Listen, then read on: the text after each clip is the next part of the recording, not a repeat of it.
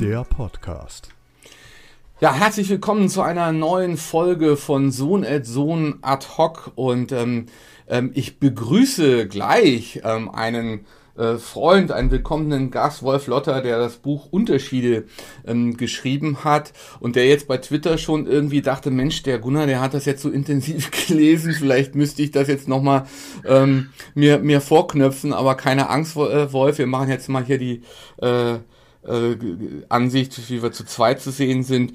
Ähm, ich glaube, äh, da, da hast du, glaube ich, einiges mehr zu bieten. Du bist der, der Autor. Aber ich kenne das ähm, als Buchautor, wenn man dann das abgeschlossen hat, ne, dann verschwindet dann einiges auch wieder. Ne? Und man muss sich dann, dann sein eigenes Buch dann nochmal hervorkramen. Aber herzlich willkommen, Wolf, dass du zu dem ähm, Autorengespräch dazugekommen bist, um dein neues Opus Unterschiede äh, vorzustellen. Man muss ja sagen, Wolf, das ist der Abschluss einer Trilogie. Vielleicht sagst du erst mal am Anfang was zur Trilogie. Hm. Hallo Gunnar, danke, dass ich da sein darf. Ich freue mich sehr. Ja, Trilogie, das ist natürlich jetzt ein großes Wort, aber das gehört schon zusammen. Innovationen war das erste Buch, das ich äh, vor vier Jahren mittlerweile mit der Edition Körber rausgebracht habe, äh, wo die Frage gestellt wurde, was ist denn das eigentlich eine Innovationskultur? Und es zielte damals schon darauf ab, die Wissensgesellschaft so ein bisschen zu kartografieren, jetzt mal ganz äh, eitel gesagt mal zu sagen, was ist denn das eigentlich, von dem so viele reden, diese große Transformation? Und da habe ich mal mit dem Neuen angefangen, das zu unterscheiden von dem, was wir eigentlich jeden Tag tun und was wir als für Normalität halten. Und dass eigentlich eine Innovationskultur viel mehr äh, für eine Veränderung tun kann als äh, ein paar Patente oder Technologien. Das zweite war Zusammenhänge. Folgerichtig, sozusagen zwei Jahre später, äh, wo es mir darum gegangen ist, darüber zu sprechen, äh, ob wir denn eigentlich das, was wir wissen, überhaupt noch bewusst wissen. Also wissen, was wir wissen und äh, dieses Wissen auch teilen können. Das heißt, auch in der Lage sind, diese Ressource so einzusetzen, dass Zusammenhänge, produktiv werden, wie Peter Drucker das mal in einem ganz großartigen Satz gesagt hat, also den Wald und die Bäume wieder zu sehen äh, und nicht vor der Komplexität zu kapitulieren und auch nicht immer weniger ist mehr zu rufen, sondern zu sagen, intellektuelle Arbeit, geistige Arbeit, Wissensarbeit, Problemlösung, kreative ist immer mehr und nicht weniger.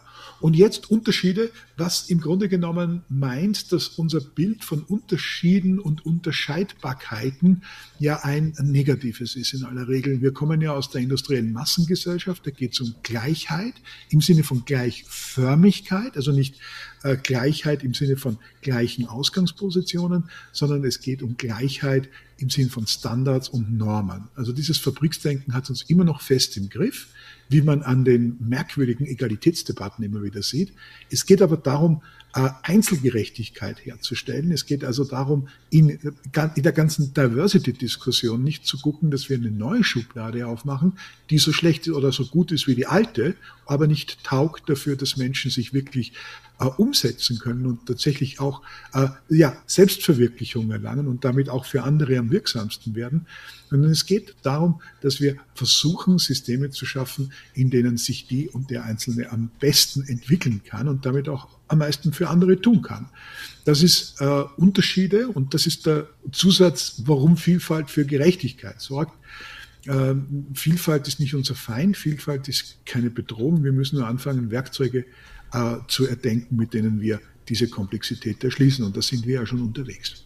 Ja, vor allen Dingen ist das auch nicht teilbar. Ne? Du hast ja sag mal, äh, gerade äh, am Anfang dann auch etwas gesagt zu den gesellschaftspolitischen Debatten, die wir zurzeit erleben, auch bei der ganzen Sache um die Folgen der ähm, Kolonialreiche, der Aufarbeitung des 19. Jahrhunderts, ähm, die Sklaverei etc.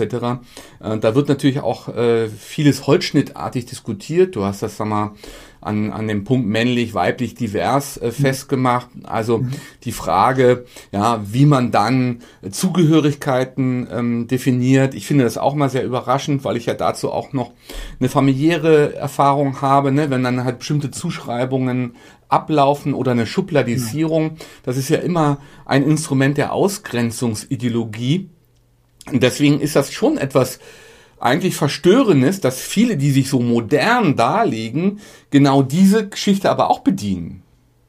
Ja, die sind ja auch nicht modern. Also die, die Vorstellung, die ja auch von den sogenannten Progressiven äh, an den Tag gelegt wird, ist ja genauso reaktionär wie die der sogenannten Konservativen. Alle bedienen sich an einem Muster, das sie für Wahrheit erklären und schließen alles andere aus. Das heißt, sie haben diese negative Definition eines Unterschieds und nicht die positive Sie äh, sehen auch, Sie sagen auch, Grenzen gäbe es nicht, was Unfug ist. Es gibt natürlich Grenzen, aber diese Grenzen sind nicht dazu da, um nicht überwunden zu werden, sondern nur, nur dazu da, gesehen zu werden, damit Menschen kenntlich werden, damit das, was sie können, auch wirklich erkannt wird. Und das ist ein Riesenunterschied. Das ist in unseren Denkmodellen und Köpfen gar nicht drin. Wenn wir Unterschiede hören in der guten alten deutschen Ausschließungskultur, dann meinen wir natürlich immer schlechte Unterschiede, negative Unterschiede, eine andere Rasse. Das sagen wir heute natürlich nicht mehr. Aber wir sagen natürlich eine andere Partei, eine andere Position, eine andere Meinung, eine andere Vorstellung von Qualität beispielsweise. Auch das grenzt aus. Bin ja viel auf Twitter und gerade vorhin, vor zehn Minuten, äh, habe ich sozusagen wieder Brügel bezogen, einzig und allein, weil ich fast 60 bin und ein Mann. Das, das genügt mittlerweile. Äh, und äh, die Dame, die das gemacht hat, äh, die, die fand äh, eine Geschichte von mir, die sie nicht gelesen hat, äh, über Generationen nicht toll. Ja, hm. weil sie meinte, es gibt Generationenschelte drin. Das Gegenteil ist der Fall. Äh, aber das ist völlig wurscht in dieser Verkürzung und die ist, das ist eigentlich Faschistoid, ja, im eigentlichen Sinn. Also man schreibt jemandem etwas zu, was man sich einbildet und von dem man auch rechnen darf, dass es in, in diesem schnellen Diskurs der sozialen Netzwerke, aber auch in der, in der Zeitenge, in der alle stecken, überhaupt nicht mehr nachgelesen wird, nicht mehr recherchiert wird, nicht mehr nachgedacht wird, nicht mehr differenziert wird. Und das ist Faschistoid im eigentlichen Sinn. Und äh, viele glauben, sie sind fortschrittlich, modern und aufgeklärt, aber sie sind das Gegenteil. Viele Identitätspolitische sind ja auch nur identitär nicht? und bilden sich ein, sie wären in Wirklichkeit etwas anderes. Aber sie dienen nicht der Emanzipation. Und was nicht der Emanzipation dient, ist im Grunde genommen rückschrittlich. Ja, letzten Endes sind dann die vermeintlichen äh, Progressiven ja vielleicht sogar die Stichwortgeber auch für diese reaktionären, ähm, auf der neuen Rechten agierenden Gruppierungen, die natürlich auch das äh, bedienen, auch diese Schubladisierung. Letzten Endes ist das so ein bisschen, ja, so eine, so eine, so eine Melange, ja, die, die, die sich da nach oben treibt. Ähm, der eine denkt, ja, er ist der große Aufklärer und er ist modern und er ist äh, derjenige, der das alles kritisch sieht und der andere, der Rechte, ähm, der, das ist der, der, der Hinterwäldler. Ich habe aber den Eindruck, äh, die, die, die ernähren sich gegenseitig. Mhm. Es gab, ich bin, äh, ich habe Geschichte studiert, äh, leider nicht fertig gemacht, aber mit großer Leidenschaft sozusagen fast fertig gemacht. Und es ist nach wie vor meine große Liebe. Und äh, wenn ich mir überlege, was wir diskutiert haben damals über den sogenannten Historikerstreit, also über die Frage, wie sehr sich sozusagen die rechte und die linke Diktatur im, in der ersten Hälfte des 20. Jahrhunderts einander bedingt haben. Äh, und wir haben das rigoros abgelehnt, weil das sozusagen nicht in unser Weltbild gepasst hat. Das ist auch etwas, was ich heute teilweise anders sehe. Also ich folge jetzt nicht allen äh, äh, Vorstellungen dieses Historikerstreits von der Seite, die behauptet haben, Hitler gebe es nur, weil es Stalin gegeben hat. Das halte ich auch für äh, ein bisschen einfach. Aber dieses Hufeisen existiert. Wenn wir uns ansehen, wie die Linke, die Partei Die Linke und die AfD gleichzeitig mit Putin umgehen, wie jemand, der offensichtlich ein rechter Diktator ist, mit jemandem, der die Sowjetunion wieder errichten will, wie Viktor Orban, äh, äh, ein großer Putin-Verehrer ist. Also wenn wir uns das alles ansehen, wie diese Dinge zusammenspielen, dann ist dir eines sonnenklar. Es handelt sich um ein und dieselbe kollektivistische Missführung äh, von, von, Demo, von, von, von, von Systemen, es sind antidemokratische, äh, autoritäre Systeme, die aus dem Kollektivismus, aus der Massengesellschaft kommen. Ortega y Gasset kann man alles nachlesen, sind keine Geheimnisse. Man muss es nur tun. Das heißt, wir haben es im Grunde genommen entweder mit Stalinisten oder mit, mit den Nachfolgern äh, von, von Herrn Schickel-Gruber ja, äh, zu tun. Beides scheint aber offensichtlich sich kaum mehr voneinander zu unterscheiden und auch nicht unterscheiden zu wollen. Vielleicht waren das auch Konkurrenzfaschismen, das muss man ja auch mal, die Frage muss man ja auch mal stellen. Ne? Und beide sind ja auch die großen Vereinfacher. Beide versuchen ja, beide Gruppierungen versuchen ja immer nach einfachen Wahrheiten zu forschen. Beide denken ja wirklich hinter allem steht eine Kausalität. Also sowas wie Zufall, äh, Glück oder, oder ähm, Vielfältigkeit oder Ambiguität, was du ja auch beschrieben hast, oder diese Ambiguitätstoleranz, die natürlich nötig ist, dass man nicht immer ein eindeutig sagen kann, warum sich irgendetwas entwickelt. Ähm, das, das ist ja, sagen wir, auch in beiden Lagern zu finden. Ja, wir sind die Erben des abendländischen Denkens, ja, äh, auf das wir alle so stolz sind, weil wir nicht genau überlegen, was das eigentlich bedeutet. Das abendländische Denken ist ein ausschließendes Denken. Es ist Ja oder Nein, Schwarz oder Weiß. Es kennt die Wahrheit, es kennt die Lüge, es kennt richtig und falsch. Äh, und das kennt es immer doktrinär. Und alles, was der Mensch tut, ist äh, historisch begründet, bei Marx, nicht? Oder schicksalshaft in den Religionen. Und all das ist sozusagen dieses Vorgefasste, wo der Mensch selber nur mehr ein, ein, ein Treibstück, ein Treibgut ist in diesem Leben, in seiner Entwicklung. Das haben die auch in ihren Köpfen. Also es gibt bestimmte kulturelle Voraussetzungen. Wenn du zu der Gruppe gehörst, dann bist du gut. Wenn du zu dieser Gruppe gehörst, bist du schlecht. Das geht bis ins Biologische hinein, ist also dann wirklich äh, lupenreiner Faschismus und äh, äh, wird aber verkauft heute als äh, ja Emanzipationsteil. Das ist es nicht. Man muss auch wieder Worte geben. Es ist anti-emanzipatorisch, es ist voraufklärerisch, es steht in der finstersten Tradition äh, der Vormoderne und es, äh, es geriert sich wie all diese Dinge natürlich immer als äh, ausschließlich und richtig. Äh, wir haben äh, sozusagen alle Bedingungen äh, für, eine, für, für den Totalitarismus äh, in den antitotalitären äh, auch inkludiert, weil sie nicht bewusst genug sind. Es fehlt das Bewusstsein. Auch die Bildung manchmal. Und allen diesen, diesen Gruppierungen ist ja auch ähm ja, also vergleichbar, dass sie sich aufschwingen wollen, über andere zu bestimmen. Also letzten mhm. Endes äh, erhöhen sie ihre eigene Moral und versuchen dann auch den anderen in irgendeiner Weise zu steuern. Ich hatte jetzt familiär so eine Diskussion über den ähm, über die äh, über das, äh, den Punkt der Abtreibung und wo dann jemand dann auch die Position vertreten hat. Naja, eine Frau kann das nicht alleine entscheiden. Und er sagt, ja, bist du von wo kommst du eigentlich? Hm, willst du dich zurückverwandeln? Ähm, in, ins äh, 18. Da waren die im 18. Jahrhundert ja schon weiter im Denken. Aber das, was die Klerikalen ähm, in Amerika da betreiben oder die Evangelikalen, das ist ja auch die Bestimmung über andere und die Aushebelung des Selbstbestimmungsrechts, eigentlich auch die Aushebelung der Menschenwürde. Genau, also Unterschiede heißt immer Selbstbestimmung. Das Recht darauf, sozusagen einen Unterschied zu machen, im wahrsten Sinn des Wortes mit sich selber.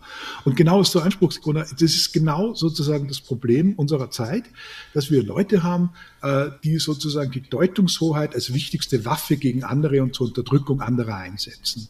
Das hat Ursachen. Also erstens mal natürlich die Tradition, von der äh, wir schon geredet haben, äh, die falsche europäische Tradition der abendländischen Entweder-oder-Politik, äh, dieses Schicksalshafte, dieses Ableitende, dieses Vereinfachende. Das ist einer der, der, der übelsten Dinge. Darauf aufbauend haben wir eine äh, sagen wir es mal so, äh, durch äh, den Bildungsirrtum, wie das äh, Julian Niederrümelin mal genannt hat, durch den Akademisierungswahn, hätte ich jetzt noch hinzugefügt, um seinen Buchtitel jetzt zu nennen, haben wir sehr viele Leute, äh, von denen wir eigentlich gehofft haben, dass sie unsere Probleme auf höherem Level als Wissensarbeitende lösen. Äh, das ist aber nicht immer der Fall. Also weil sie sich sozusagen vor bestimmten Sachen drücken, die einfach schwieriger zu studieren sind. Ja, also MINT-Fächer sind schwieriger zu studieren. Ich nehme mich da nicht aus. Äh, ich habe auch Geisteswissenschaften studiert, äh, auch weil es einfacher war. Das Problem ist nur, dass wir dann von klein auf gesagt kriegen, dass wir, wenn wir an der Uni waren, etwas Besonderes sind und die anderen sind es nicht. Äh, und äh, jetzt kommen wir raus und sehr viele sind nichts Besonderes, weil die Zugänge einfach sehr, sehr einfacher äh, geworden sind, was man einerseits gut finden kann, was ich auch gut finde grundsätzlich, aber nur die Zugänge und nicht die Studien selber. Und dann haben wir Leute mit sehr hohen Ansprüchen, die in Wirklichkeit nicht erfüllt werden können. Aber Deutungshoheit bleibt sozusagen dann ihr großes Ziel. Äh, es reicht oft nicht für die, für die Professur und für den Lehrstuhl. Es reicht auch nicht für, für eine, die so ersehnte Festanstellung. In der Selbstständigkeit ist man auch nicht wirklich äh, gut aufgehoben. Äh, und dann fängt man an, anderen Leuten Vorschriften zu machen. Nicht? Äh, ich habe das in einem ähm, erfreulich äh, gut aufgenommenen und vielfach herumgereichten Beitrag im österreichischen Standard geschrieben, der schon sozusagen ein Korreferat zum Buch Unterschiede war, äh, wo ich dann auch gesagt habe, das ist mit ein Grund dafür, dass wir so viele Bürokraten haben. Es gibt ja auch eine politische Bürokratisierung, die selbstreferenziell ist und die sucht einen Grund dafür, dass man ein Recht auf Subvention, Anstellung, öffentliche Wahrnehmung hat und in einer Welt, in der das so eine große Bedeutung hat, in der ja alle Selfies machen, ja, ist das natürlich eine echte Gefahr. Äh, wir haben also sehr viele Leute, die sich äh, äh, statt etwas Richtiges zu machen, einfach nur wichtig tun. Und das hilft uns nicht aus den Troubles raus. Naja, und dann gibt es ja auch solche, die, sag mal, diese, diese Politik moralistisch definieren, die haben natürlich auch den Anspruch, dass sie durchregieren, also sag mal, zentralistisch. Es wird, also du hast dann auch von einer Kommandowirtschaft ja gesprochen im wirtschaftspolitischen Kontext, aber man sieht es ja auch in anderen Zusammenhängen. Du hast ja auch beschrieben, was, was besser ist, also diese Checks and Balance Politik, dass man eben nicht alles sofort durchsetzen kann, dass man mhm. wirklich etwas ausdiskutieren muss, dass man äh, abwägt, dass man, äh, oder wie Popper das ja beschrieben hat, äh, Stück für Stück vorgeht und sieht, äh, wie man mhm. etwas vielleicht verbessern äh, kann. Aber da fehlt ja dann die Geduld, wenn ich einmal die klimapolitische Diskussion sehe, ähm, mhm. was manchmal in den Talkshows so gebracht wird, dann habe ich gesagt, ja, dann lest doch erstmal das Grundgesetz und äh, akzeptiert doch, dass wir eine föderale äh, Gesellschaft sind und dass wir föderal organisiert sind. Das, das haben die Grund, Grundgesetzväter und Mütter ja gar nicht so schlecht angelegt. Also ich bin ein großer Fan des Grundgesetzes, weil dahinter natürlich auch Erfahrungen der Weimarer Republik stehen und des Nationalsozialismus. Also Checks and Balance sind ja super wichtig, sind aber für die ungeduldigen Moralisierer äh, ein Ärgernis. Alle dummen Leute sind ungeduldig, weil sie äh, glauben, dass sie sozusagen durch Gewalt durchsetzen können, was letztlich nur durch Erfahrung und Erprobung der Wirklichkeit, also Poppers Stückwerkdenken, äh, möglich gemacht wird. Das sind kleine Schritte, man muss überzeugen. Demokratie heißt Vielfalt, Unterschied aushalten, Konsens suchen, ein ungeliebtes Wort, aber so ist es nun mal auch Kompromisse eingehen und so ist es nun mal. Und es empfiehlt sich nicht für rigorose äh, Festhaltungen, das oder gar nichts, Leben oder Tod. Äh, das sind Parolen aus dem Totalitarismus. Immer gewesen, werden sie immer sein. Denn in dem Moment, wo ich mal die Ebene verlasse, dass ich sage, wenn du nicht tust, was ich sage, werden wir alle sterben, dann kann man nicht mehr diskutieren. Und das ist auch der Grund, warum viele Leute Diskussionen nicht mehr ernst nehmen und auch nicht mehr diskutieren wollen drüber. Das halte ich für eines der größten Probleme, denn damit sind wir außerhalb der Möglichkeit, das Problem, das ein echtes Problem ist, überhaupt noch lösen zu können. Ja, wir haben nur mehr eine aufgebrachte Menge hier und eine ignorante Menge da und dazwischen ist niemand mehr, der die Arbeit tut. Und das ist eigentlich das Drama des deutschen Streckenabschnitts der Transformation. Es gibt Beleidigte auf beiden Seiten, es gibt Parteien, Identitäre, aber niemand macht mehr den Job. Ja, ich habe den Eindruck, dass sehr viele von denen, äh, die, die, die sich ständig empören, äh, diese Empörung zu ihrer eigenen Tätigkeit gemacht haben und gar keine Lösungen mehr suchen wollen. Das heißt, Probleme verwalten, statt sie zu lösen, weil das auch das Geschäftsmodell ist. Das darf man nicht vergessen. Äh, das ist wie im Journalismus. Also ich bin sozusagen seit 40 Jahren Journalist. Ich weiß, das Blödeste, was einem passieren kann, ist, dass es keine Probleme gibt. Und wenn man äh, dann relativ interessiert ist an seinem Geschäftsmodell, dann denkt man, dann pflegt man diese Modelle. Ja, aber man löst sie nicht. Ich bin noch nicht verrückt. Es gibt da einen Satz von, von äh, Eugen Roth, von diesem Aphoristiker, äh, und der lautet, ja, zwei Dinge bedrohen des Doktors Brot. A, die Gesundheit, B, der Tod. Und das ist schon richtig. Nicht? Also das ist, äh, das, das, das hat was. Äh, Im Grunde genommen äh, ist es eine Gesellschaft, die auch noch gelernt hat, dass alles, was passiert, dann doch nicht so ernst ist. Nicht? Also jetzt zum Beispiel Ukraine-Krieg sehen wir diese Ermüdung der Leute, die vorher so pathetisch und leidenschaftlich sind.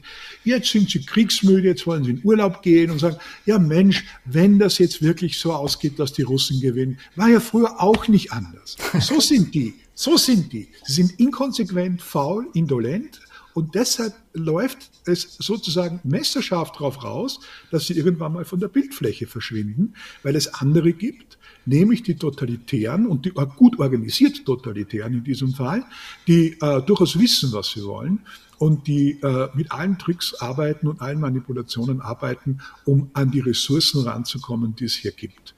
Äh, ich weiß ja jetzt nicht bei allem, was wir diskutieren, ob diese Ressourcen dann überhaupt noch so wertvoll sind oder ob das nicht der nächste Irrtum von Putin ist. Aber äh, im Grunde genommen äh, dreht sich immer darum, dass die Leute viel zu bequem sind in ihrem Denken und deshalb sind sie eindeutig. Deshalb warten sie darauf, dass ihnen jemand sagt, was richtig ist und falsch ist und kommen nicht selber drauf.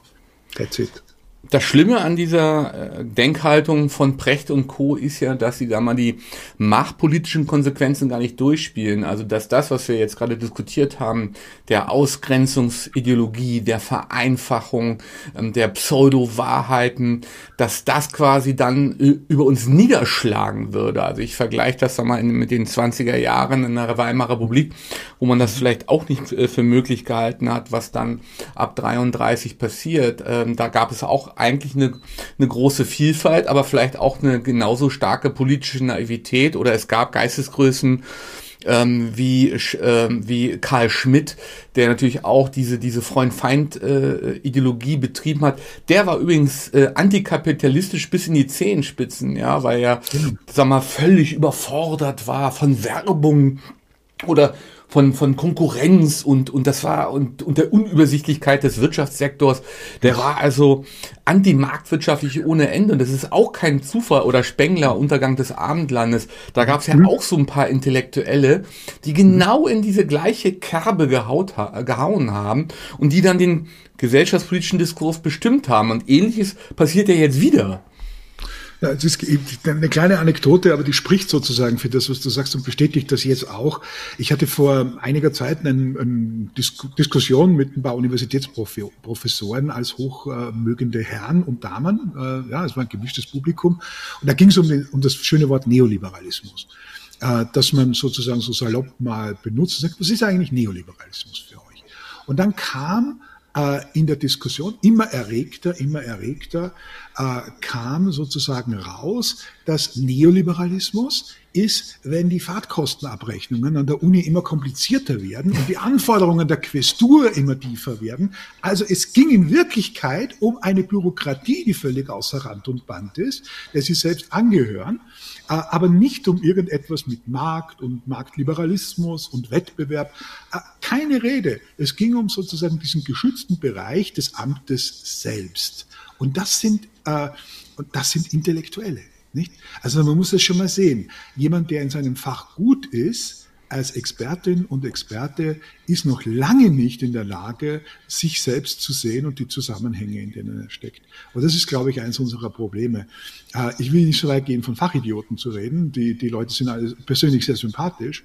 Äh, aber es geht schon darum, dass man nur sein kleines Gevier zieht und es mit einfachen äh, Bezeichnungen ausfüllt, äh, die die Sache einfach nicht treffen. Es ist einfach Quatsch. Es geht um Bürokratie, es geht nicht um Neoliberalismus. Äh, an den kommen die gar nicht ran in ihrer äh, Lage. Ja?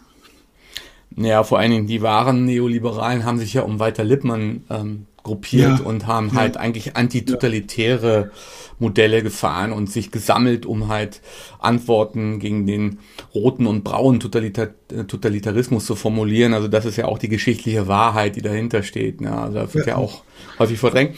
Ähm, es gibt ja hier die Chat-Funktion, dass man auch mitdiskutieren kann. Gerade erst dazugekommen, Geschäftsmodell Problemverwalter würde draufsetzen, es gibt Problemfunktionäre und mhm. Krisenretter, die die politische Repräsentation von Betroffenen an sich ziehen. Die Medien steigen dann darauf gerne ein. Genau. Genau. Ja, kann ich, kann ich nur bestätigen, das ist natürlich ein bewährtes Modell. Äh, Journalisten und Krisenbewirtschafter arbeiten ja, sind jetzt vom selben Fach, äh, arbeiten ja eng und eng äh, zusammen. Und äh, natürlich ist es so, dass man versucht zu sagen, dieses Problem ist jetzt ungeheuer und da bleiben wir jetzt dran und das machen wir. Und das skandalisieren wir zum Teil auch. Das heißt nicht, dass es nicht Korruption gibt. Das heißt nicht, dass es äh, keine Probleme gibt, die intensiv sind und global sind und drängend sind. Die gibt es. Aber äh, es ist einfach so, dass man versucht, sozusagen durch diese Zuspitzung zu behaupten, das, was ich jetzt tue, ist das Allerwichtigste. Und wenn du mir nicht zuhörst, dann äh, bist du mein Feind. Das ist eine, eine ganz andere und das ist eine neue Qualität. Nicht? Es gibt, und damit müssen wir uns auseinandersetzen, eine Vielschichtigkeit von Problemen. Es gibt auch einen guten Grund, dass man sie laut ausspricht, aber es gibt keinen Grund sozusagen, äh, sie tot zu reiten. Mhm. Das ist die Angst, die ich habe, ja. weil wir Probleme da nicht lösen können. Da möchte auch nicht missverstanden werden. Äh, wir lösen die Probleme nicht, indem wir sie übertreiben. Wir lösen die Probleme nur, indem wir sie möglichst klar, vernünftig, mhm. äh, mit uns mit nüchternen Augen ansehen. Karl Marx, nicht? Wir haben aufmerksame Zuhörende, äh, es heißt natürlich nicht Krisenretter, sondern Krisenreitende oder Krisenreiter. So, mhm. ähm, das haben wir dann auch so nochmal korrigiert. Vielen Dank. Ähm, du, du beziehst das ja, sag mal, auch ähm, nicht nur auf das Politische, sondern auch auf das Geschichtliche ähm, von, äh, von der, der kirchlichen ähm, äh, Normung. Äh, Galileo Galilei zit zitierst du. Ich habe das einmal beschrieben in, in die Jetztzeit, dass es ja auch immer um Konformitätsdruck geht. Also es mhm. äh, gibt halt eine, eine ja, ähm, herrschende Elite, oder es gibt halt äh, eine machtpolitische Formation, die das natürlich auch als Instrument äh, der Herrschaftssicherung benutzt. Also Konformitätsdruck ist halt immer ein Mittel, ähm, um halt äh, Macht zu gewinnen oder Macht zu erhalten. Und das haben wir ja immer noch. Mhm. Also ohne jeden Zweifel. Es gibt den Konformitätsdruck, es gibt die Gruppenhäusion, es gibt den Versuch, Gruppen eng und dicht zu halten, auch innerhalb von Machthabern gegeneinander auszuspielen. Der Königsmechanismus, der berühmte, der ganz wesentlich ist, wende dich immer der zweitstärksten Gruppe zu, nicht der stärksten, weil die zweitstärkste Gruppe dann die erststärkste Gruppe schädigt und dann bleibst du an der Macht, weil du bist sozusagen als Herrscherin oder Herrscher aus dem Schneider. So wird gearbeitet. Und äh, dieses manipulative Moment der beschädigt die Demokratie natürlich und beschädigt auch die Organisationen ganz, ganz tief. Äh, Gruppendruck ist äh, eine bewährt, ein bewährtes Machtinstrument. Nicht? Also man weiß doch und wir alle sind der Meinung und wir haben abgestimmt und die Mehrheit glaubt, das sind alles diese Wieselwörter, die letzten Endes darauf hinauslaufen, dass nichts mehr hinterfragt wird, dass keine Fragen und keine Kritik geäußert wird und sich deshalb auch nichts bewegt. Also unter dem, äh, auch unter dem Vorwand, man würde demokratisch agieren, was eine besonders missliche und auch unanständige Art ist, mit der Demokratie und der Meinungsvielfalt umzugehen, nämlich zu behaupten, dass die Mehrheit dieses oder jenes glaube oder eben gerade abgestimmt hat und damit jede andere Nuance, jeder Unterschied beseitigt werden müsse. Was nicht passt, wird dann passend gemacht. Das ist totalitär. Das ist äh, nicht demokratisch, es hat auch nichts äh, mit der Wahrheit zu tun oder der Wirklichkeit zu tun, sondern es ist schlicht und ergreifend das brutale Durchsetzen der eigenen Interessen. Konformität haben wir natürlich dann auch im wirtschaftlichen Kontext, das hast du ja sehr gut beschrieben, im hinteren Bereich auf Seite 182, wo Unternehmen nur noch tun, was der Staat vorgibt, sind mhm. beide Ebenen bald in ihren Interessen so vermischt, dass demokratische und vielfältige Prozesse geschwächt und letztlich unmöglich werden. Es entstehen Monopole und monopolähnliche Strukturen. Das hat übrigens Schumpeter ja in seiner ähm, Vorlesungszeit in Bonn, an der Uni-Zeit, ja auch beschrieben. Also ähm, die Vorherrschaft äh, dieses ähm, ähm, Management, Kapitalismus, die Vorherrschaft der Konzerne, der Oligopole, die den Wettbewerb aushebeln. Das ist vergleichbar so ein bisschen mit der, mit den Schumpeter-Analysen. Ja, ich glaube, er hatte von traurigen Gestalten, von Jammer, Jammergestalten oder Jammerlappen geredet, in dem Kontext, zu Recht, wie ich finde, äh, weil wir haben es ja nicht, also Management ist ja äh, in den seltensten Fällen noch kann das noch mit Leadership verwechselt werden, was ja eine ganz andere Kiste ist oder mit Unternehmertum äh, verwechselt werden, sondern es ist eine Verwaltungstätigkeit, äh, eine Verwaltungstätigkeit, die, die bürokratisch angelegt ist, die auf Systemerhalt angelegt ist, die darauf angelegt ist, dass das Rad sich in der immer gleichen Geschwindigkeit, in der immer gleichen Form dreht, also innovationsfeindlich, also auch transformationsfeindlich. Und das sind die Leute, denen wir sozusagen den Schlüssel geben für unsere Zukunft. Das ist das eigentliche Problem. Äh, leitende Angestellte sind auch Angestellte. Sie sind unselbstständig Erwerbstätige, nicht? Äh, nur besser bezahlt und besser abgesichert. Also es passiert ihnen nicht so viel, wenn was geschieht. Das Erste, was ein Manager macht heute, ist, sich die Versicherung für das, dass er, wenn er einen Fehler macht, einen groben oder vorsätzlich doof handelt, sich auch noch als Gehaltsbestandteil zahlen, zahlen zu lassen. Das wissen die alle. Äh, und dann warten sie drauf, dass Förderprogramme aufgelegt werden. Nicht? Also darum ist es ja so falsch im Grunde genommen und eine völlig irre Politik für jemanden, der behauptet, liberal zu sein, sowas wie, ich sage jetzt mal, eine Benzinpreis Förderung abzu, abzugeben. Ja, das ist, äh, völliger Wahnwitz, weil es im Grunde genommen nur die fördert, die darauf warten, dass der Staat genauso was macht und dann richtig abkassieren. Und dann werden Übergewinnsteuern diskutiert. Also man macht einen Blödsinn und dann macht man gleich den nächsten Blödsinn. Ja, das ist und dieses System äh, kriegt es nicht hin, ganz einfach mal zu sagen, es ist eine Tatsache, dass wir jetzt eine Zeit lang durch müssen durch das, eine Wahrheit auszusprechen, äh, weil wir in der Vergangenheit auch eine Politik gemacht haben, die doof war, nämlich alternativlos, also unterschiedslos war weil wir die Energiewende darauf gebaut haben, dass wir mit einem windigen Diktator, der seit über 20 Jahren zeigt, dass er kein Demokrat ist und erst recht kein Lupenreiner, um den ehemaligen Bundeskanzler und SPD-Vorsitzenden zu nennen, ja, der ja nach, der, der jetzt aus der Partei geworfen werden soll, obwohl immer alle seiner Meinung waren, was ja auch nur Heuchelei ist, äh, dass diese Situation schlicht und ergreifend von der Politik hier verursacht wurde. Und zwar von der Großen Koalition und mitgetragen auch von den meisten anderen. Und deshalb ist es so ein Problem, wenn man jetzt nicht wirklich einen Strich zieht und sagt, jetzt müssen wir da durch, durch die, Entschuldigung, Scheiße, aber dann können wir versuchen, etwas anders zu machen als bisher. Äh, und dem möchte man sich gerne entziehen, weil es bequemer geht. Hm.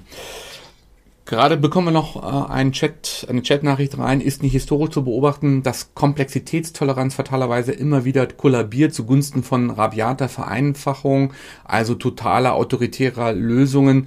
Wie, wie können wir die Medien und Institutionen so ändern, dass sie nicht eskalieren oder ja, ich fürchte, ich fürchte, wir werden Institutionen, die darauf bauen, genau das zu tun, was Sie beschreiben, nicht ändern können. Wir können uns selber ändern und wir können darauf achten in unserem Umfeld, dass andere das auch tun. Das ist Zivilgesellschaft. So funktioniert sie. Zivilgesellschaft ist keine große pathetische Angelegenheit, sondern sie achtet darauf, dass das eigene Umfeld, die eigenen sozialen Kontaktpunkte, das eigene kleine Netzwerk vielleicht ein wenig umdenkt. Äh, das ist völlig sinnlos. Also man kämpft mit, mit Windmühlen. Ich glaube zum Beispiel nicht daran, dass ich in irgendeiner Institution, in der ich in irgendeinem Beirat sitze oder sonst was, da strukturell was ändere. Was ich aber tun kann, ist mit einzelnen Leuten darüber zu reden, wie wir gemeinsam Dinge, die uns stören, ändern können. Und äh, das funktioniert erstaunlich gut. Also wenn wir mal anfangen sozusagen zu sagen, wir wenden uns der Vielfalt zu und wir hören jetzt mal, wenn anderen auch ohne ihn gleich sozusagen einen Kopf kürzer zu machen, weil er grundsätzlich anderer Meinung ist wie wir. Wir hören uns das mal an oder wir sind bereit, das, was ich vorher erzählt habe, wir lesen mal fünf Zeilen von dem, bevor wir sagen, er ist ein Reaktionär. Ja, äh, was ja nun für eine Mitarbeiterin einer Hochschule möglich sein sollte irgendwie äh, dann äh, kommen wir aus dem Dilemma raus. Aber sonst, ja. wir kommen nicht aus dem Dilemma raus, äh, indem wir uns immer mit Leuten einlassen, die keine Lust haben. Grunde genommen differenziert zu sein und Diversität zu leben. Die Frage kommt, gibt es auch ein Lösungskapitel, Wolf?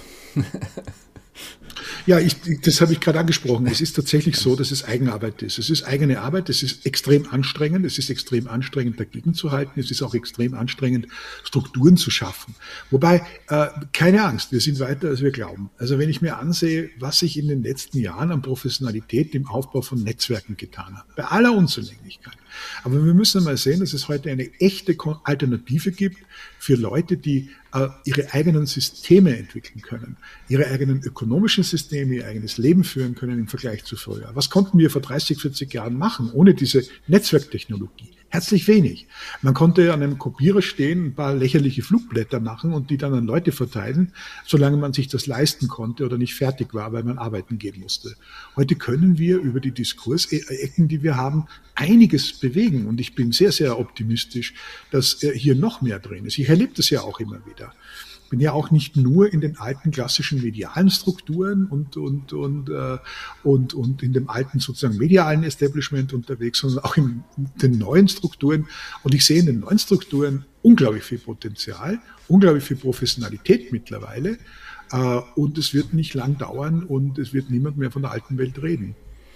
Für Schumpeter war es sehr wichtig, äh, er hat ja auch ähm, so einen Aufsatz geschrieben, wenn volkswirtschaftlich, wenn Volkswirtschaften in Routine ersticken, dass man einfach neues Unternehmertum benötigt. Also man braucht im Prinzip auch eine höhere Gründerquote.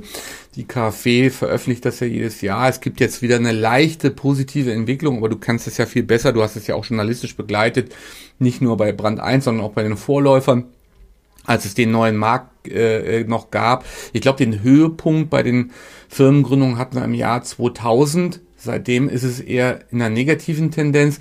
Also da muss dann eben auch eine Umkehr passieren. Man muss vielleicht den jungen Leuten sagen, gründet mehr Unternehmen. Ich glaube, äh, es ist so, dass der öffentlich, die öffentliche Hand sozusagen sehr bald mit viel, viel weniger Geld dasteht und auch diese Illusionen nicht mehr nähern kann. Und dann dreht sich sozusagen die Entwicklung sowieso.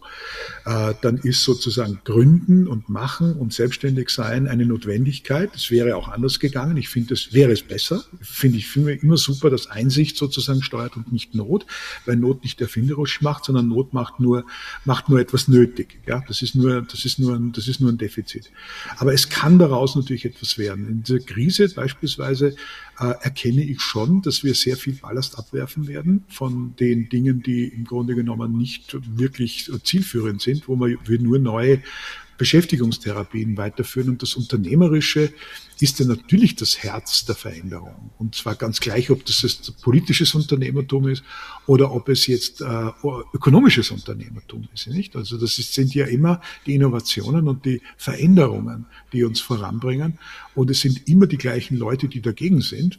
Nicht nur die, die sozusagen ihre Pfründe verlieren, sondern auch die, die sind noch viel problematischer, die jetzt kommen, die Zauderer und die Kleinmütigen. Äh, die sich halt lieber anstellen lassen, weil ihnen das auch äh, intellektuell einfacher ist. Nicht? Also das ist äh, Slavoj Žižek, den ich sehr verehre, der immer den Begriff der intellektuell Laziness geprägt und das finde ich immer sehr erfrischend. So ist es nämlich. Es ist schlicht und ergreifend intellektuelle Faulheit, die bei vielen verbeamteten Intellektuellen heute zu sehen ist. Und vielleicht hilft ihnen tatsächlich ein wenig die äh, Initiative der Krise dabei, sich selbst zu finden und für andere etwas zu tun, was auch wirklich nützlich ist. Dennoch hatte ich so den Eindruck, dass wir in den äh, vergangenen Jahren wieder so eine Renaissance des Keynesianismus erlebt haben oder des Post-Keynesianismus, dass der Staat halt am Räderwerk dreht und dann kommen die Innovationen von ganz alleine. Du hast es ja auch in einem Kapitel beschrieben mit der Agentur für Sprunginnovationen, den Hürden, die man aufbaut für Rafael Laguna de la Vera für den äh, für den Chef von der von der Bundes äh, von der Agentur für Sprunginnovation und da schreibst du, das kommt davon, wenn man den Bock zum Gärtner macht, Verwaltungsbeamte für Innovationspolitik zuständig sind und Volksparteien aus dem 19. Jahrhundert für die Wissenschaftsgesellschaft äh, äh, kommen. Ähm, das ist halt der Punkt. Ich habe mir mal wirklich äh, lange überlegt und eine Liste aufgeführt über die über die gescheiterten Innovationen oder die gescheiterten Sprüche, die so geklopft wurden, vom europäischen Google bis hin äh, zu der UMTS-Versteigerung äh, für das mobile Internet und äh, vieles andere mehr. Aber dann dann werden dann halt solche ähm, Wissenschaftler wie die Mayana Matsukato dann immer schön zitiert äh, mit der Mondmission. Und dann sage ich, ja gut, aber wie viel von von diesen Dingen ist dann wirklich staatlich initiiert worden? Und und es kommen immer die gleichen Beispiele oder Fratscher sagt dann halt noch mehr Geld ausgeben und dann kommen die Innovationen von ganz alleine, aber äh, so ist es eben gerade nicht. Der Staat also ich kann lange zurückdenken, ich, mir fällt nichts ein, doch äh, den Postminister von Otto von Bismarck, der das Telefon eingeführt hat. Also der ja. würde, Heinrich von Stephan, der würde ja. mir noch einfallen. Ich, ich habe diese Ökonomin auch mal als Versehen zitiert, äh, wobei ich dann festgestellt habe, dass ähm, äh, gerade dieses Mondbeispiel völlig daneben ist. Ja. Äh, dass die, die, das Apollo-Programm äh, war der Versuch, jene Dynamik wieder aufzunehmen, die die amerikanische Privatwirtschaft, die ja entscheidend beteiligt war an dem, hatte bevor sozusagen nach dem Zweiten Weltkrieg alles in den berühmten militärisch-industriellen Komplex, also eine Bürokratie sich verwandelt hat. Das war ja das große politische Wollen und ich glaube nach wie vor, das ist ja auch evident, nicht nur Eisenhower, sondern auch natürlich Kennedy hat gesagt, damit kommen wir da raus. Da ging es natürlich nicht um äh, Raketen auf dem Mond in erster Linie und um den ideologischen Wettstreit mit den Russen. Da ging es daraus, aus dem Mist der Bürokratie, der ökonomischen Bürokratie rauszukommen, aus dieser, aus dieser Vermengung, die wir in Europa ja ganz intensiv haben zwischen Politik, Beamten und Management. Nicht? Also wenn man sich das ansieht, Spitzenmanager verstehen sich blendend mit Spitzenbeamten und das hat einen guten Grund, ja, weil sie dieselbe Arbeit machen und äh, so denken. Und wenn ich dann in einem Konzern, nenne jetzt keinen Namen, aber das kennt ja jeder, große Automobilhersteller, die darauf warten, dass ein Förderungsprogramm aufgelegt wird für Elektromobilität und vorher mal keinen Finger rühren, äh, dann ist das typisch deutsch und typisch europäisch. Äh, und das hat mit Mondflugprogrammen genau im Gegenteil gar nichts zu tun. Äh, mit dem kommt man nicht mal nach Castro-Brauxel äh, von Berlin aus, geschweige denn irgendwie auf einen Erdtrabanten mit solchen Programmen. Da geht es nur darum, den Status quo zu wahren und weiterhin tröpfelweise Steuergelder umzuleiten. Das ist die eigentliche Idee. Ja, und dann ist es ja dann auch äh, ziemlich pervers, wenn man dann wiederum kritisiert, was halt alles vom Silicon Valley kommt und äh, die Macht von Google, die Macht von Facebook und man beantwortet das dann mit mehr Staat. Also äh, du hast ja. ja Franz Böhm zitiert, ne, der sagte, Wettbewerb als Entmachtungsinstrument, das ist ja richtig. Ja. Das ist ja, ja sagen wir genau. mal, eigentlich der Humus. Ähm, es genau. ist also Machtbegrenzung erreiche ich halt nur durch Wettbewerb und und äh, nicht durch mehr Staat. Es ist so. Es ist historisch so. Es ist relativ eindeutig. Es wird trotzdem immer wieder bestritten. Ich glaube, das ist das Kompetenzproblem, das wir haben. Also ich sage jetzt auch ganz ruhig mal, gucken wir uns mal die FDP an. Ja? Also wer immer das Gerücht in die Welt gesetzt hat, es handelt sich dabei um eine liberale, marktfreundliche Partei, äh, der hat nicht genau hingesehen oder einen zu viel genommen. Das kann ja auch sein. Das würde mich nicht wundern. Also diese, diese Vorstellung, dass das, was hier gerade geboten wird, irgendwas zu tun hat mit einer Dynamik der Innovation und der Veränderung, ist total absurd und das ist ein Kompetenzproblem. Nochmal, die können es nicht. Und weil sie es nicht können, werden sie es auch nicht machen. Und deshalb sind sie im Grunde genommen, es ist ziemlich wurscht, wer gerade am Hebel ist. Es sieht immer gleich aus, was daran liegt, äh, dass sie halt immer das Gleiche machen. Nicht? Also für einen Hammer sieht alles wie ein Nagel aus. Diesen, diesen Spruch gibt's ja. Und das sind eben alles Hämmer, im wahrsten Sinn des Wortes. Und äh, da kommt immer nur das Gleiche dabei raus. Und das muss man ändern. Man muss auch die Entscheidungsstrukturen ändern, glaube ich. Und das geht nur in einer Demokratie, in dem äh, den Menschen wieder die Macht zurückgegeben wird, denen sie eigentlich auch gehört, nämlich den Bürgerinnen und Bürgern. Also wir brauchen wieder zivilgesellschaftliche Entscheidungskriterien und eben nicht diese zentralistischen Entscheidungskriterien, die der Politik so recht sind, wenn sie am Drücker sind und so unrecht sind, wenn sie gerade bedauerlicherweise in der Opposition sind. Äh, übergeschwappt ist jetzt einmal auch diese Logik äh, der Vereinheitlichung und des Industriekapitalismus natürlich auch in die, in die Betriebswirtschaftslehre und in die Managementlehre. Das hast du ja auch sehr, sehr schön äh, beschrieben. Auch da müsste man dann vielleicht ansetzen. Also das musste dann vielleicht auch in den Hochschulen irgendwas passieren, aber ich, ich sehe da zumindest in der BWL keine Bewegung. Die BWL ist im Grunde genommen eine tote Wissenschaft, das muss man leider so feststellen. Äh, da findet nichts mehr statt, schon seit vielen Jahrzehnten nicht mehr. Nicht mal das Bewusstsein, wo man herkommt. Nicht? Also wenn ich mir diese Management-Theorie anschaue, ich meine, wenn, wenn man noch nicht mal Drucker gelesen hat, ja, oder Bennis gelesen hat und auch nicht weiß, dass diese ganzen Kaderfunktionen, die man da ausführt, aus dem Militär kommen, aus dem Abrichten, aus dem Gefängnisbetrieb, äh, ja, das ist die, die historische Herkunft dieses Jobs, die Leute dazu zu bringen, bei der Stange zu bleiben und sie zu kontrollieren und sich für weiß Gott wie fortschrittlich und auf Augenhöhe wähnt, äh, das ist doch alles nur mehr albern. Ich meine, ich erlebe zum Beispiel äh, äh, ich mache das versuchshalber immer, um Leute zu irritieren und sagen, wir duzen uns nicht, ja, wir sitzen uns.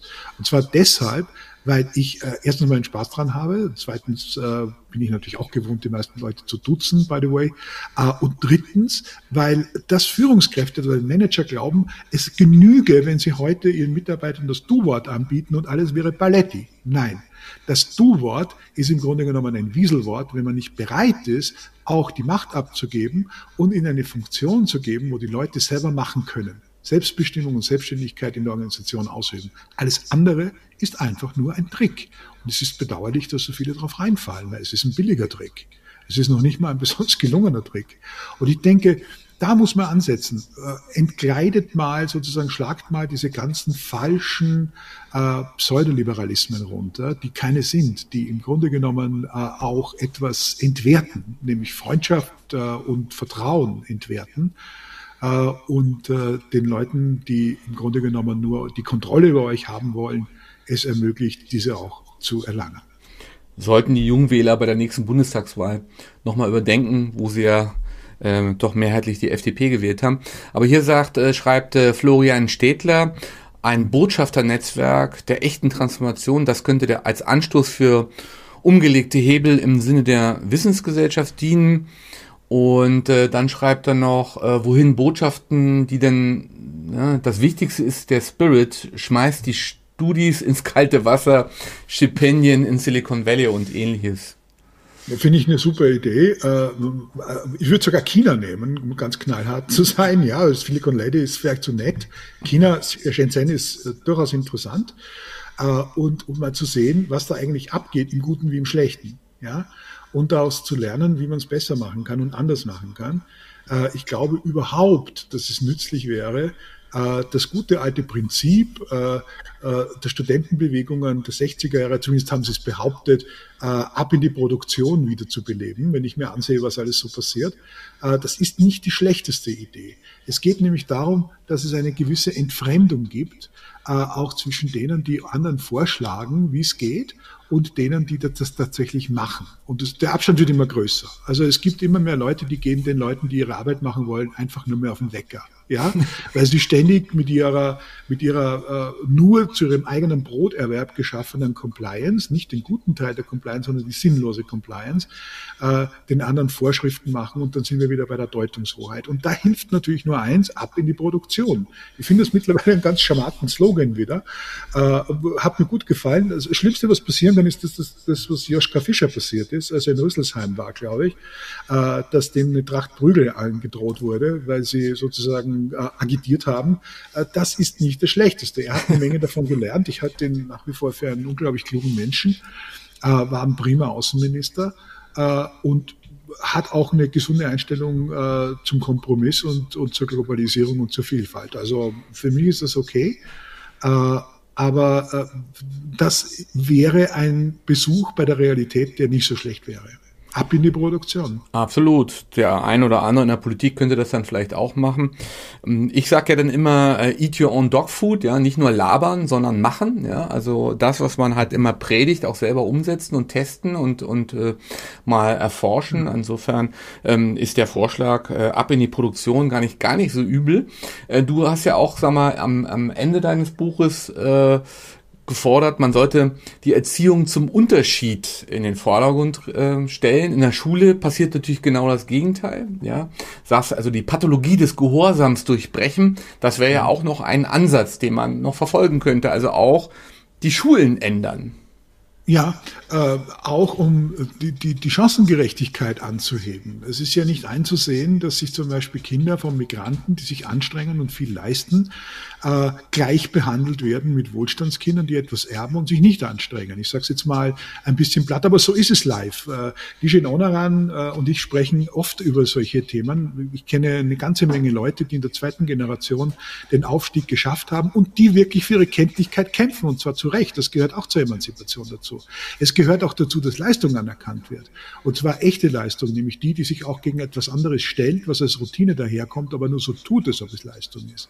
Also es geht darum, dass wir akzeptieren, dass Menschen sich bemühen und dass sie sich einsetzen und dass sie sich anstrengen und nicht einfach das Ganze absaufen lassen in ein paar Phrasen und in einer Einheitlichkeit, die immer nur denen nutzt, die diese Einheitlichkeit verwalten und organisieren.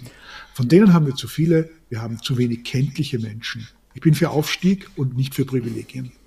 Ja, vor allen Dingen hast du das ja auch bei diesem Diversitätsgequatsche der Unternehmen ja auch dargestellt, was nichts anderes ist als Camouflage, weil eigentlich dahinter eher doch eher wie so ein Sektengedanken steht der Vereinheitlichung. Da sehe ich halt immer, dass viele Firmen zwar irgendwelche Schildchen nach draußen packen, äh, oder der Gunter Dück hat das ja geschrieben, das ist der sogenannte CXO-Manager. Ne?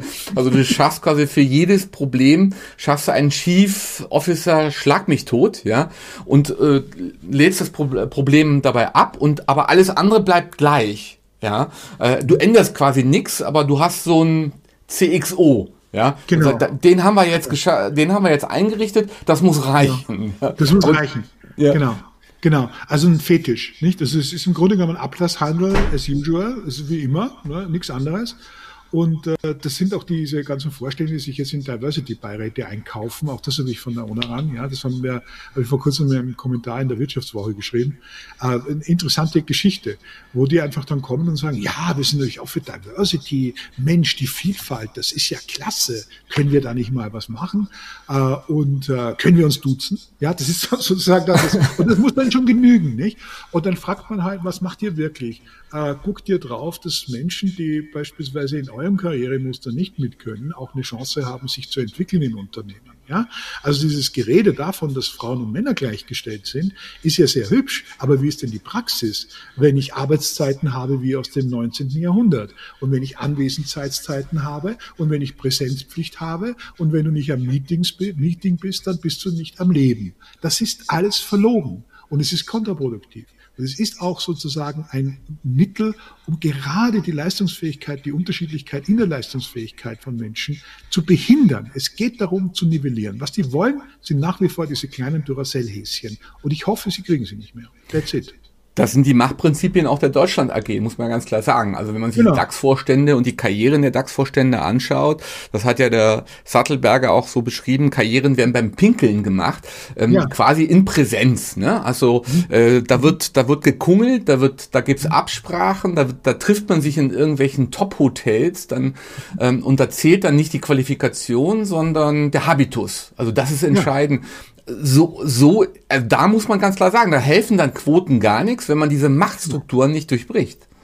Genau, es gibt die gläserne Decke und es gibt natürlich auch die feinen Unterschiede, Bourdieu, ja, die gibt es ganz massiv, die sind sogar im Wachsen. Äh, das ist äh, immer merkbar gewesen. Leute aus besserem Hause und besser gebildete, die wissen, wie man Messer und Gabel hält, haben sich immer gegen die verschworen, die das nicht wissen. Äh, und ganz unabhängig davon, wie die Prüfungsergebnisse an der Uni waren. Und das ist nach wie vor so. Wir leben in einer Klassengesellschaft. Das sage ich sogar als Liberaler. Ja, wir leben in einer Klassengesellschaft, die gepflegt wird. Allerdings geriert sie sich als äh, Gleichheitsgesellschaft. Das ist das Verlogene daran. Das heißt, das Hinterzimmer wird immer größer das, was man unter den Teppich kehrt und verlogen und manipulativ macht, wird immer größer und die Vorderbühne wird immer kleiner. Und es geht darum, äh, diese Hinterbühnen auszuleuchten, diese Hinterzimmer auszuleuchten und auch auszuheben, finde ich.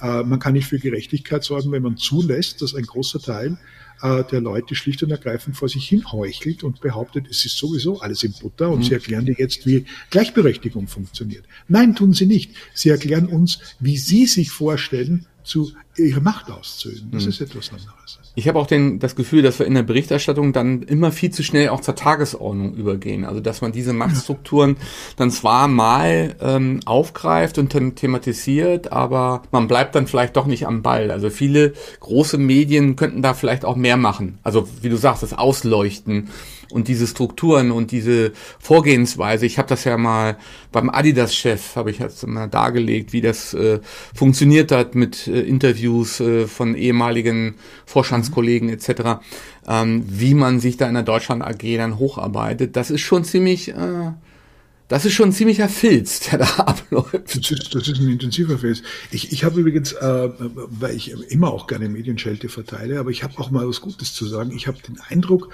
dass gerade in den großen äh, Medien sich etwas getan hat in den letzten anderthalb Jahren und dass sich das zunehmend auch verbessert. Ähm, gerade so bei einigen Wochenblättern, wo ich schon die Hoffnung aufgegeben habe, äh, bewegt sich etwas. Gibt es eine hohe Diversität? Gibt es auch Streitlust? Gibt es auch die Lust am Hinterfragen, äh, neue Debatten und, und, und Meinungen zuzulassen? Das ist alles sehr, sehr gut. Äh, und äh, ich habe auch den Eindruck, dass man äh, aufhört, sozusagen eigene, für die eigene Bubble zu schreiben, zumindest teilweise. Das tun nicht alle. Andere bleiben sehr gerne in ihrer Bubble, die bleiben sehr gerne im Flurfunk und der Teeküche oder Kaffeeküche verhaftet, wo man die Wahrheit kennt und die Menschen da draußen, wie man in der Politik sagt, keine Ahnung haben, wie es ist, denn die muss man erziehen. Aber es gibt natürlich jetzt auch einen anderen Journalismus, gerade auch von jungen Leuten, äh, und von ein paar Alten, die lange in der inneren Immigration waren und die finden sich gerade und das finde ich super. Ja, wir äh, sprechen jetzt äh, fast eine Stunde. Es geht um das Buch von Wolf Lotter, Unterschiede. Äh, wenn der Greenscreen das Grüne da, einblendet, dann, dann sieht man wieder mich. Ähm, also Wolf Lotter, Unterschiede erschienen in der Edition Körber. Ähm, der Preis war nochmal ich glaube 20 Euro, wenn ich ja. nicht ganz äh, falsch Für 321 Seiten. Ja, also praktisch ein Sonderangebot. Wenn man das durchrechnet, auch noch eng bedruckt, ja. Also ich meine, über die Leserlichkeit können wir reden.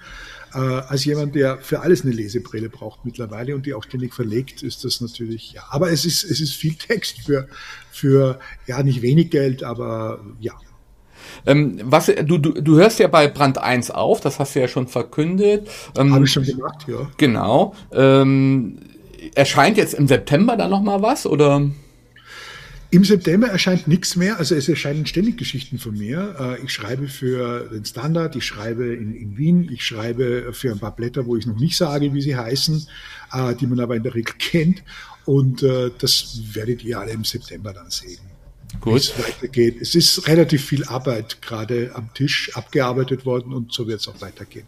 Und dann hast du ja noch eine Initiative in Richtung Transformation gegründet. Vielleicht sagst du dazu ja. noch mal was mit der Werkstatt. Ja, Florian Stettler, der jetzt auch im, im Chat ist, die Werkstatt Wissensgesellschaft, äh, ist äh, äh, der Versuch, äh, den wir unternehmen, mal die Grundlagen und Fundamente dieser Wissensgesellschaft auch auf der Grundlage dieser drei Bücher, die bei Körber erschienen sind, also Innovation, Zusammenhänge und Unterschiede, äh, nochmal in Dialogen, in gemeinsamen zweitägigen Veranstaltungen aufzubohren. Ganz spannende Sache. Äh, wir gehen an Theater äh, und arbeiten dann sozusagen auch mit dramaturgischen Mitteln und dialogischen Mitteln äh, uns vor. Äh, ich habe mit all den Jahren immer festgestellt, dass es fast immer an Grundlagenwissen mangelt äh, und das Bedürfnis extrem groß ist, dass man mal sagt, was sind denn die Fundamente dieser Transformation äh, und immer nur so Häppchen übrig bleiben. Ist das jetzt die Energietransformation, ist das die Mobilität, ist das in der Ökonomie irgendwas? Und es gibt gemeinsame Nenner. Und wenn man die kennt, tut man sich sehr, sehr viel leichter, um damit umzugehen. Und das hat ganz praktische Auswirkungen auf die Organisation, auf die Art und Weise, wie man da transformieren kann. Äh, und das hat einen schönen Zuspruch, was mich sehr freut. Äh, und ja, das ist jetzt auch sozusagen eine der Initiativen, die jetzt in, in meinem neuen Leben, das ja auch nicht anders ist wie das alte, sozusagen, äh, sich jetzt ereignet. Dazu gibt's auch einen YouTube-Channel, den er aufgemacht hat. Dazu gibt's auch eine Website, die man dann wiederum findet, auch über den YouTube-Channel. Und äh, da könnt ihr euch auch schon die ersten Filmchen anschauen und zu den ersten Informationen, die da vermittelt werden. Auf der Website natürlich auch. Auch die Termine findet ihr da. Ähm, dein nächstes Buch, mein nächstes Buch ist in der Mache. Ich sage jetzt noch nicht, was es ist, weil es noch lange hin ist, aber es hat sozusagen äh, äh, einen, äh, einen, einen starken Schlag ins Persönliche wieder. Nicht meine persönliche Geschichte, sondern das Persönliche, das immer wichtiger wird. Äh, und äh, ja, also da kommt was Ende nächsten Jahres, übernächstes Jahr. Also es ist ein bisschen größere Pause jetzt dazwischen. Jetzt ging es ja doch im Staccato dahin. Vor einem Jahr kam Strengt euch an raus, jetzt im Frühjahr schon Unterschiede. Aber ich sag mal, bis man das gelesen hat, nicht? Also, ja, dann müssen ja auch diese, diese Trilogie muss ja dann auch erstmal in der Werkstatt verarbeitet werden. Genau. Ja, das, da hast du natürlich dann auch eine Menge zu tun. Genau.